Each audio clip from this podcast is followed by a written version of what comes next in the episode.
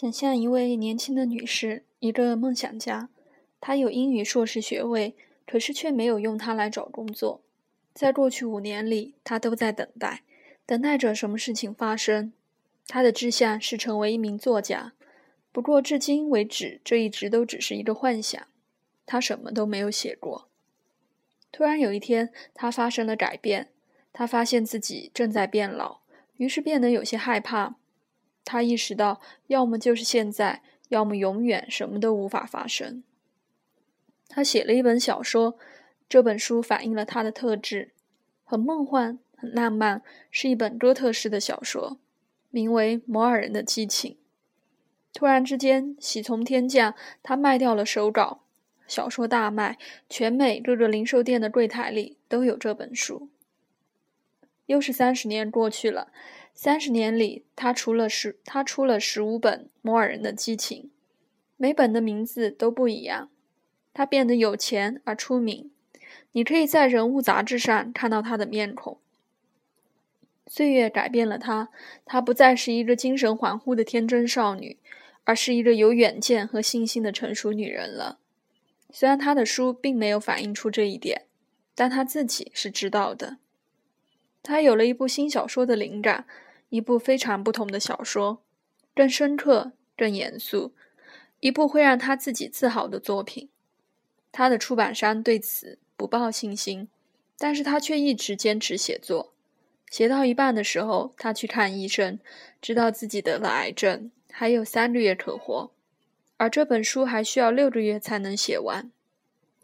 不可能了，他哭了。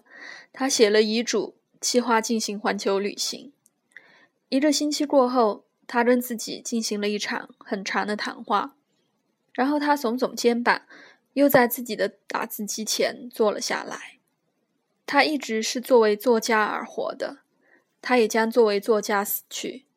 他的著作永远不会完成了，但是管他呢，那不是关键，关键是过程。在那个瞬间。这个女人通过了所有行星中最强烈的考验，她成了土星的主宰者。土星，传统占星师有时称它为撒旦，一颗凶星。即使在现在，这颗带着光环的行星也常常被看作是宇宙中的弗兰肯斯坦，一部著名科幻小说里的怪物。它常常跟抑郁、忧郁。失败、孤独以及沮丧联系在一起，这是真的。如果我们令他不快，那么所有以上的描述都是准确的。但那不是土星的目的。没有一颗行星是来伤害我们的。土星教给我们的一个最重要的美德就是自律，这就是理解这个符号的关键。像另一颗所谓的凶星——火星一样。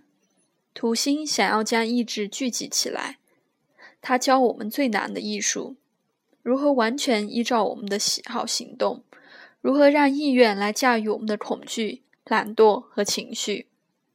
木星是信念的行星，但是从某个角度来说，土星才真正值得上这个名号。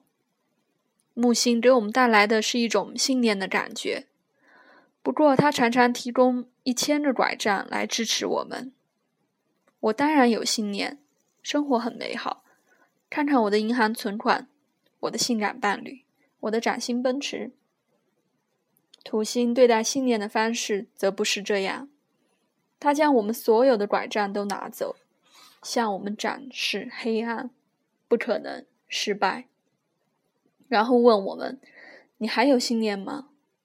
再声明一次，这个信念与宗教无关，它是对生命、对自己、对我们的梦想、愿景和理想的信念，它是对我们天命的信念。只有当这些愿景在绝无可能实现的时候，你还能够无需任何帮助独自站立，我们才能说自己是拥有信念的。在此之前，我们都不过是在进行练习而已。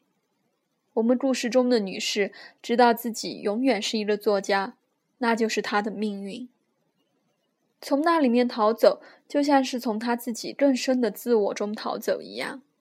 她不可能完成自己的书了，但是没关系，写作行为本身才是真正重要的，没有成功或者失败。隐士常常被用来作为土星的象征，这是一个非常合适的形象。土星是代表独处的行星，不管它待在星盘的哪个地方，那里就都是我们必须独自行动的领域。在那里，最重要的就是自足。在那里，我们无法依靠任何人，除了我们自己，甚至连回报也要由我们自己来提供。死亡将阻止这位作家因为自己的书获得任何称赞和金钱。没有一个人能够看到这本书，对世界来说，就好像他从未写过一个字一样。但是他还是去写，只是为了通过做这件无暇的工作而成为自己，并从中获得满足。他成了土星的主宰者，他的独处是完美的。从现在起，他将只为一个人而创造，他自己。他可能会爱，但是他永远不再需要任何其他人的赞同了。如果没有学会土星在星盘中所编织的功课，那我们就会四处漂移，我们会迷失方向，生活将变得空虚，毫无意义。我们会落入愤世嫉俗的和绝望中。而学会这个功课，我们可能也不会高兴的在街上跳舞，那不是土星的方式。但是我们能够获得只有土星才能带给我们的满足，这种满足来自于自我认识和自我尊重。没有他们的话，可能还是会有喜悦，但那种喜悦就像是风中的纸一样，没有根。